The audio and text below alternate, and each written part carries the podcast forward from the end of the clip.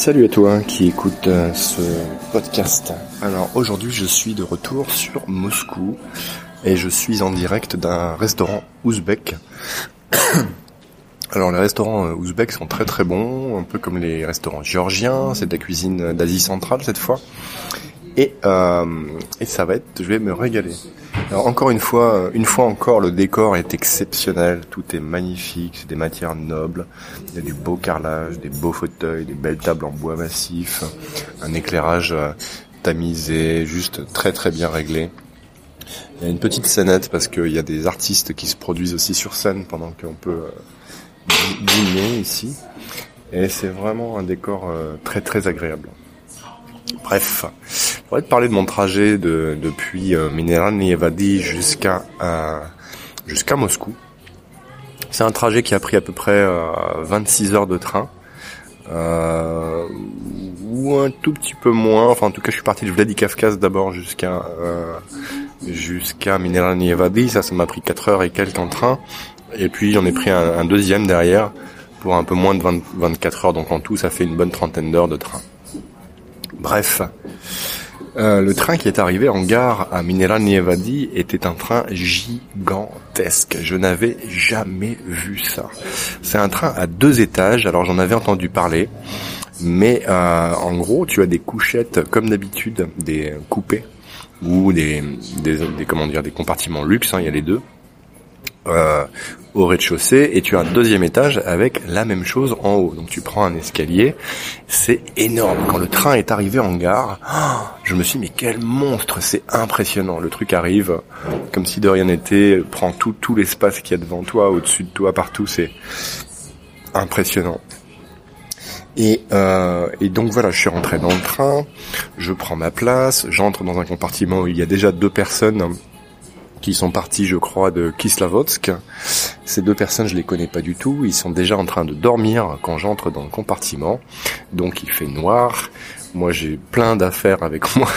Je me pose, je fais un peu de bruit, je dis bonjour quand même, et, euh, et je m'installe petit à petit. Alors, je suis allé au wagon-restaurant pour voir. Il était 22h30, 23h, il n'y avait personne. Pourtant, le train était plein. Mais bon, les Russes mangent plutôt que ça. Hein. Ils mangent plutôt vers euh, vers 6-7 heures maximum le soir. Et euh, voilà, après c'est tout. Ils dorment assez rapidement finalement. Donc bon, je suis rentré euh, me coucher dans mon compartiment avec je ne sais pas qui, deux voisins donc. Et euh, alors voilà, c'est assez bizarre parce que vous vous couchez à, moins d'un mètre de deux personnes que vous ne connaissez pas. Et puis vous savez que vous allez découvrir en fait que le lendemain. Donc ça c'est assez rigolo déjà. Enfin rigolo, on sait pas trop en fait, on se dit mais qui qui ça peut être, j'espère que ces gens sont sympas, enfin voilà. Alors l'une des deux euh, était une dame assez forte. Elle s'est mise à ronfler, mais alors un enfer. À ronfler d'une régularité et d'une force imperturbable. Et ça a duré, ça a duré, ça a duré. J'ai compris que le voisin du dessus était un peu embêté aussi, mais n'osait rien dire. Je me suis levé au bout d'un moment pour aller aux toilettes. Je me suis dit, le temps qu'elle revienne avec le bruit de la porte, ça devrait euh, faire quelque chose. Je suis revenu exactement pareil. Aïe, aïe, aïe. Au bout d'un moment, j'en pouvais plus. J'ai tiré un peu sur son drap et, euh, et ça l'a arrêté net. Ouf. J'ai pu dormir quand même un petit peu et au matin, donc cette dame était debout en premier, donc ça m'a réveillé, je me mets debout aussi, on se réveille tous avec la tête un peu enfarinée, les uns en face des autres, et là, bah bonjour, euh, ah mais vous êtes qui, euh, ah mais vous avez un accent, euh, ah vous êtes français, et on commence à discuter, et on en avait encore pour un bon 16 heures à faire ensemble, je dirais, jusqu'à Moscou. Et, et, et, il se trouve que ces deux personnes étaient très très sympas, bah, comme souvent en fait. Hein. Ils revenaient d'une cure en sanatorium à Kislavodsk, où ils ont passé trois semaines de cure, donc vraiment comme ça doit se faire, avec une euh, comment dire une prescription médicale, avec un financement intégral par euh, leur, euh, leur caisse de retraite, en fait leur ministère. Ils dépendent tous deux du ministère de, des Affaires intérieures le MVD. qui euh, où, en fait ils ont travaillé comme comme agent de d'enquête, enquêteur en fait au FSB. En tout cas, c'est le cas de cette dame-là. Elle a travaillé très très longtemps comme enquêteur au FSB, puis ensuite euh, comme comme avocate. Et sa retraite du FSB euh, lui permet de faire une une cure comme ça pendant trois semaines, tout frais payé, dans, le dans un sanatorium qui dépend du ministère de l'Intérieur. Alors les Russes ont ça aussi pour, euh, par exemple, euh, euh, ils ont un sanatorium spécial pour les, le personnel des armées ou les, les, personnels retraités des armées. Ce genre de choses, en fait, ça se fait un petit peu par ministère, par type de métier. il faut savoir qu'en Russie, le personnel et l'ex-personnel du MVD, donc du ministère de l'Intérieur, et des armées, alors surtout gradées, sont chouchoutés et ont droit à des avantages tels qu'ils les avaient en fait euh, pendant l'Union soviétique.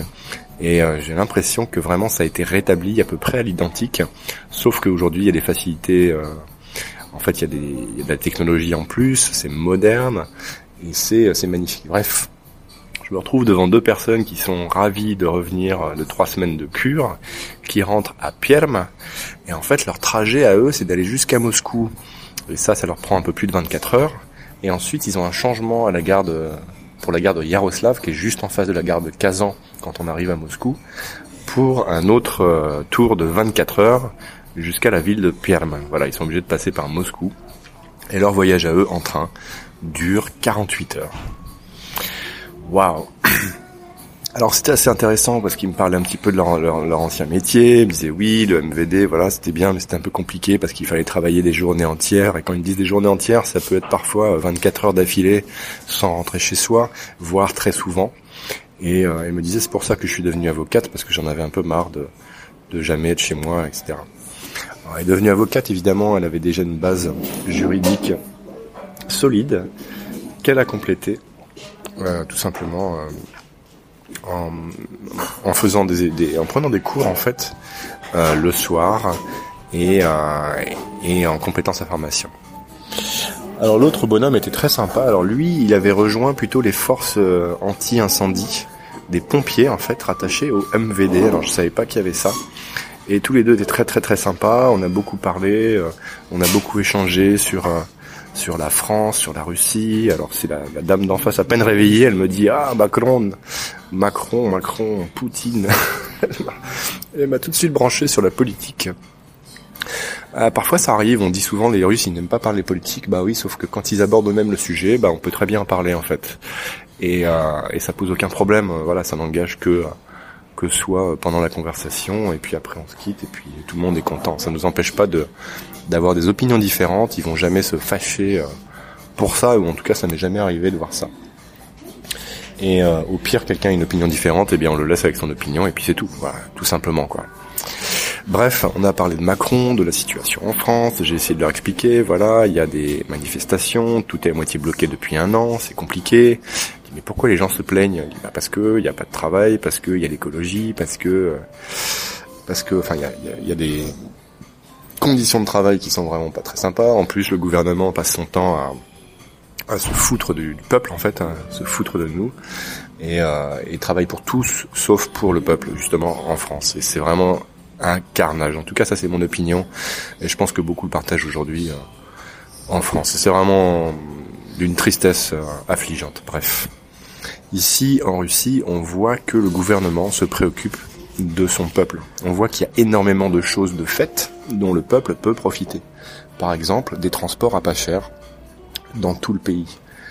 Là, encore une fois, j'ai dû payer pour faire 1500 km, allez, peut-être 120 euros grand maximum, alors évidemment, pour un russe moyen, c'est un, un, un, budget euh, conséquent, mais je veux dire, c'est pas plus un budget conséquent que pour nous de traverser la France une ou deux fois par an quand on va en vacances dans le sud ou, euh, ou dans le nord, par exemple. Donc, euh,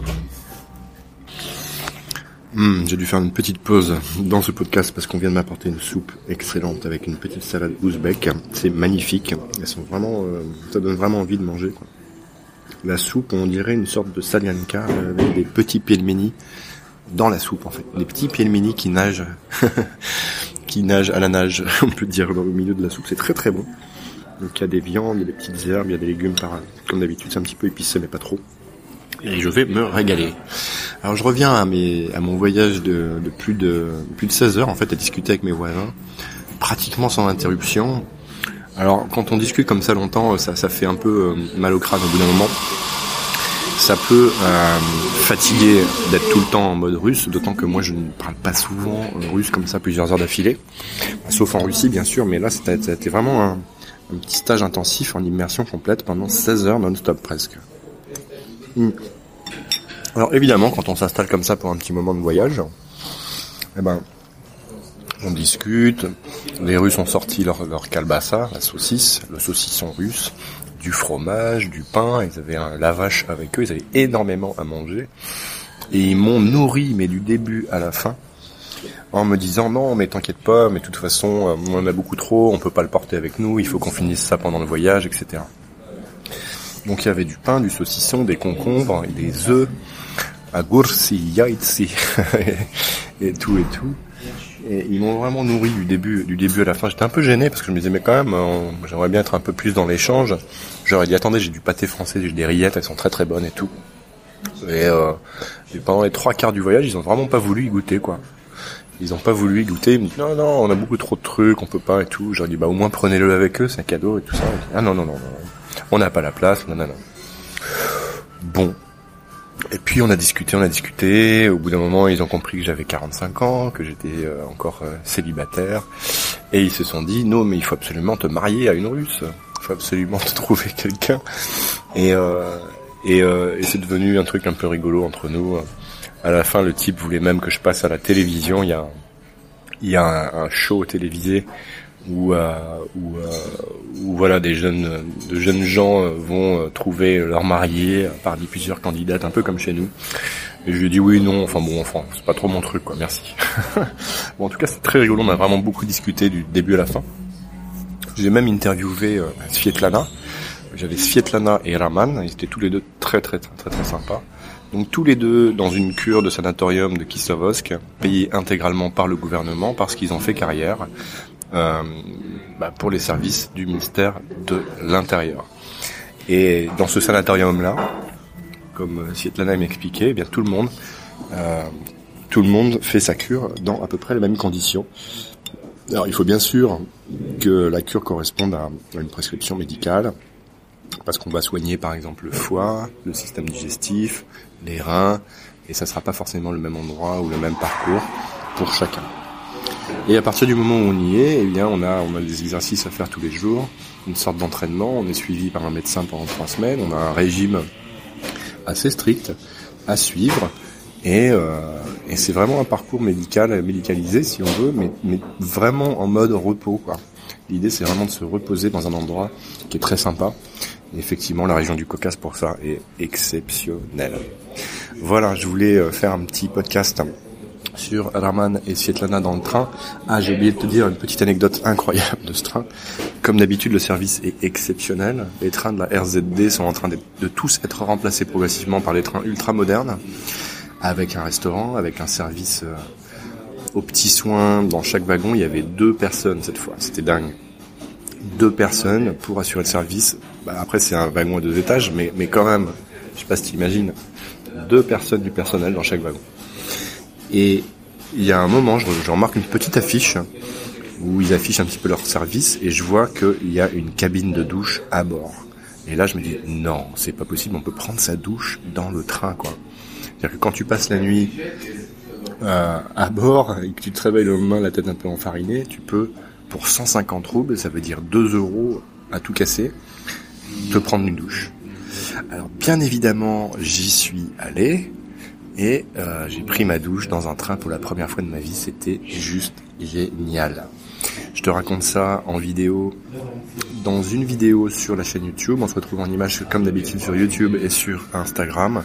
Merci à toi de commenter, de partager ces podcasts autour de toi pour euh, bah, pour m'aider à les faire connaître aussi. Ça aide évidemment mon projet et puis ça peut être sympa aussi pour tes amis qui s'intéressent à ces pays-là et qui ont peut-être des, des a priori négatifs, positifs, peu importe, mais en tout cas que ces podcasts peuvent aider à, mettre à jour, euh, entre guillemets. Merci à toi et à très bientôt pour la suite. Ciao.